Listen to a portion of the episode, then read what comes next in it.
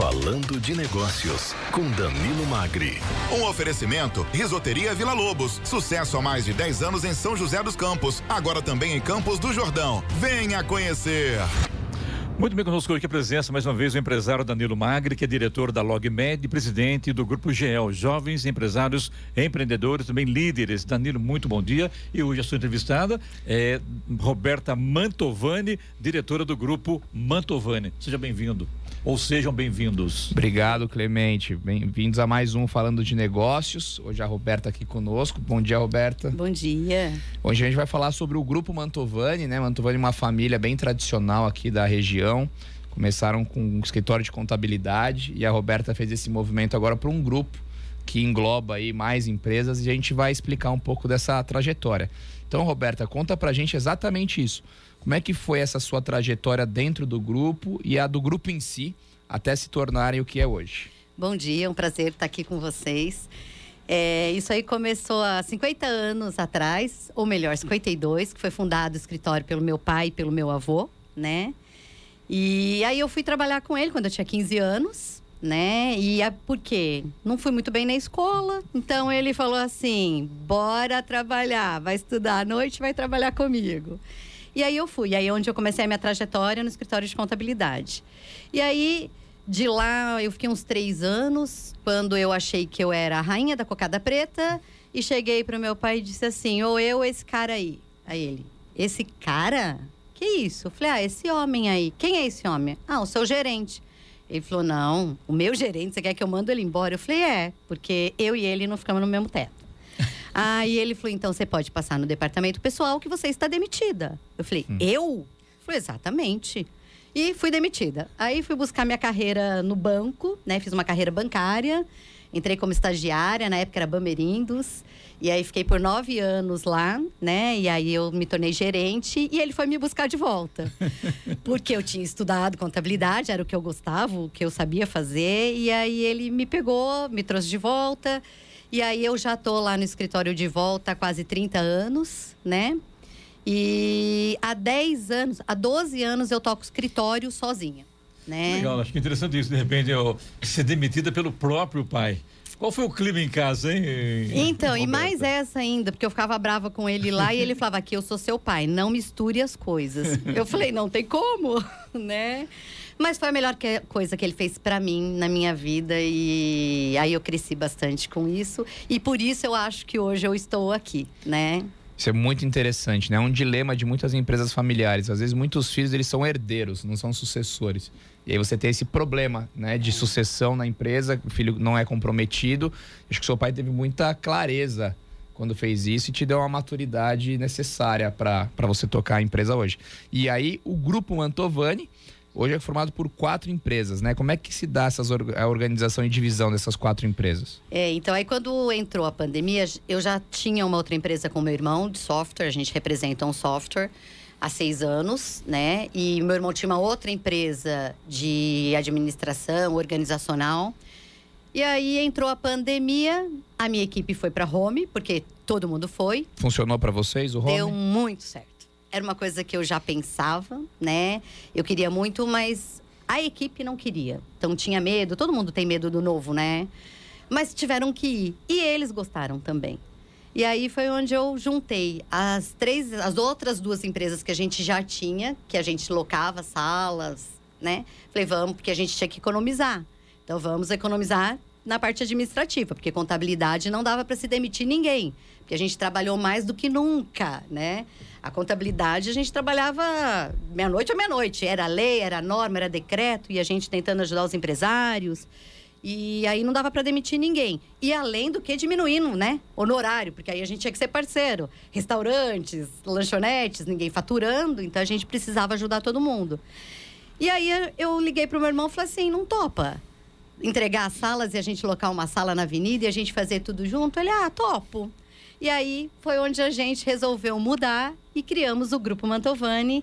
E hoje a gente tem quatro empresas lá: a de software, que a gente representa, a de administração e administração de processos, o escritório.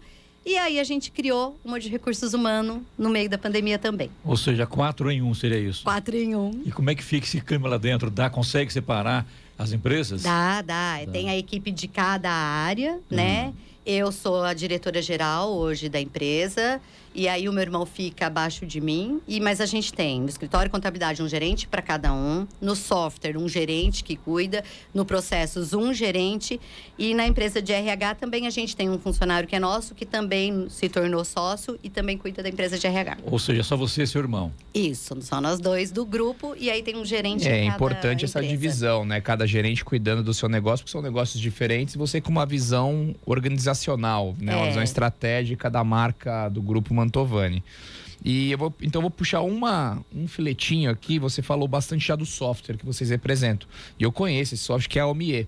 É uma startup muito bem sucedida no Brasil, que buscou ali uma forma de facilitar e modernizar a contabilidade, pelo menos no início, para pequenos empreendedores, e cresceram demais. E eu queria entender como é que foi isso para vocês. Como é que é acrescentar uma franquia de startup dentro do grupo? Tão tradicional de contabilidade. Como é que foi essa, esse conhecimento, essa integração? É, isso é uma outra visão que a gente tinha, e até com o meu pai, que é o fundador e que me ensinou tudo, foi muito difícil, porque é a contabilidade tradicional. E aí a gente, assim, não, a gente vai adquirir uma franquia porque a gente precisa digitalizar as empresas. As empresas precisam se tornar digital porque o governo fez isso já há muitos anos. E para acompanhar o governo, as empresas precisam estar preparadas tecnologicamente. E aí eu fui buscar um software para eu indicar para os meus clientes. Né? Eles precisam colocar software, eles precisam colocar. Foi quando hoje o CEO dessa empresa veio me procurar para eu comprar o software e pôr para os meus clientes e me convidou, né? Eu e meu irmão para ser um dos franqueados dele. E aí a gente topou a parada seis anos atrás e hoje essa franquia era uma empresa com uma sala de 150 metros quadrados, com seis funcionários. Hoje ela tem um prédio em São Paulo de seis andares, com 1.500 funcionários. Em seis anos, ela deu um boom, assim, tremendo, né? E isso nos ajudou. E hoje vocês têm esses dois negócios, então vocês conseguem oferecer uma contabilidade tradicional para aquelas empresas maiores, mais bem estruturadas, e o software, de repente, para quem está começando e não consegue ainda pagar um escritório de contabilidade inteiro ou não necessita também, talvez, de uma visão? Como é que funciona essa divisão? É... Ou o software já está dentro da própria empresa grande também? É, assim, a contabilidade no Brasil, ela é compulsória. Então, você pode ser o tamanho que você Vai quiser. Vai precisar de um bom que você é contador. é obrigado a ter um contador. E a gente tem um lema lá. É, a melhor forma de ganhar dinheiro é parar de perder. Então eu sempre digo, ser, contrate um bom contador para você não ter problemas futuros. O software é para ajudar no processo administrativo da empresa. Então hoje e ele aí, soma, na verdade. Ele soma. E assim, o futuro é digital. Então, para você ter uma contabilidade digital, a empresa precisa estar digital. Então, assim, a gente tem hoje dois, dois focos ali. Um tradicional, porque tem clientes que não querem ainda, né? Tem o software só para financeiro, mas não integra nada. E essa moçada que está vindo aí montar a empresa que é 100% digital. Falando dessa questão digital, né? Você disse que a pandemia, aliás, não é a primeira vez, né, Danilo, que a gente vê essa história acontecendo. A pandemia meio que empurrou algumas situações que estavam, vamos, não vamos, vamos, não vamos. A pandemia deu uma empurrada. Mas, ao mesmo tempo, a gente percebe um aumento também da questão da segurança digital ou da falta de, né? Quando você fez essa transição da, da forma presencial de trabalho para essa gestão de home office, é, vocês também tiveram que fazer um investimento nessa questão de segurança digital, né? Como é que foi isso? O investimento valeu a pena? Como é que foi essa questão? A gente já vem trabalhando isso há tempos, porque eu queria transformar em home office antes da pandemia, né? Então, assim, a gente investiu em servidor, porque na parte contábil é, não existe nuvem, hoje está começando. Então a gente teve que investir num super servidor. Falei, mas se a Receita investiu, a gente tem que investir também, né? Então vamos. Mas valeu muito a pena, porque a gente não teve problema no home office, não tivemos. A gente teve muito escritório que teve problema, porque eles não estavam preparados, né? Infelizmente, como eu era presidente da Associação das Empresas Contábeis aqui em São José, na época, a gente teve muito problema com alguns escritórios. E aí, graças a Deus, a gente não teve, mas a gente teve que investir em tecnologia fortemente. Até porque, né, esse novo crime da pirataria digital, os escritórios de contabilidade, eles são um alvo. Porque o hacker sabe que ele tem muita informação valiosa de diversas empresas. Então, para um escritório de contabilidade, essa questão da, da lei de proteção de dados, de um bom servidor, de né, de um bom de, uma, de um bom antivírus, tudo que possa hackear a empresa é fundamental. Muito bem, falando de negócio hoje, presença aqui de Roberta Mantovani, do grupo Mantovani. Falando de Negócios, com Danilo Magri. Um oferecimento: Risoteria Vila Lobos. Sucesso há mais de 10 anos em São José dos Campos. Agora também em Campos do Jordão. Venha conhecer. Falando de negócios hoje, Danilo Magri entrevistando a empresária Roberta Mantovani, do grupo Mantovani. Danilo. Bom, vou passar para a Giovana. Ela tem uma pergunta legal aqui que a gente conversou no intervalo e estava na pauta. Acho que tem tudo a ver, Giovana. Manda é... lá. A gente conversou aqui no intervalo, foi aprovada a pergunta dela. Exato, é Ainda assim bem, agora. Né? Ainda bem, né? Vou poder participar. Tem que apertar a campainha. Roberto, eu queria falar com, é, com você com relação a, a, profissões, né? A gente ouve, ah, tal profissão daqui um tempo não vai existir mais. Eu queria saber, na área da contabilidade, existe futuro? Existe.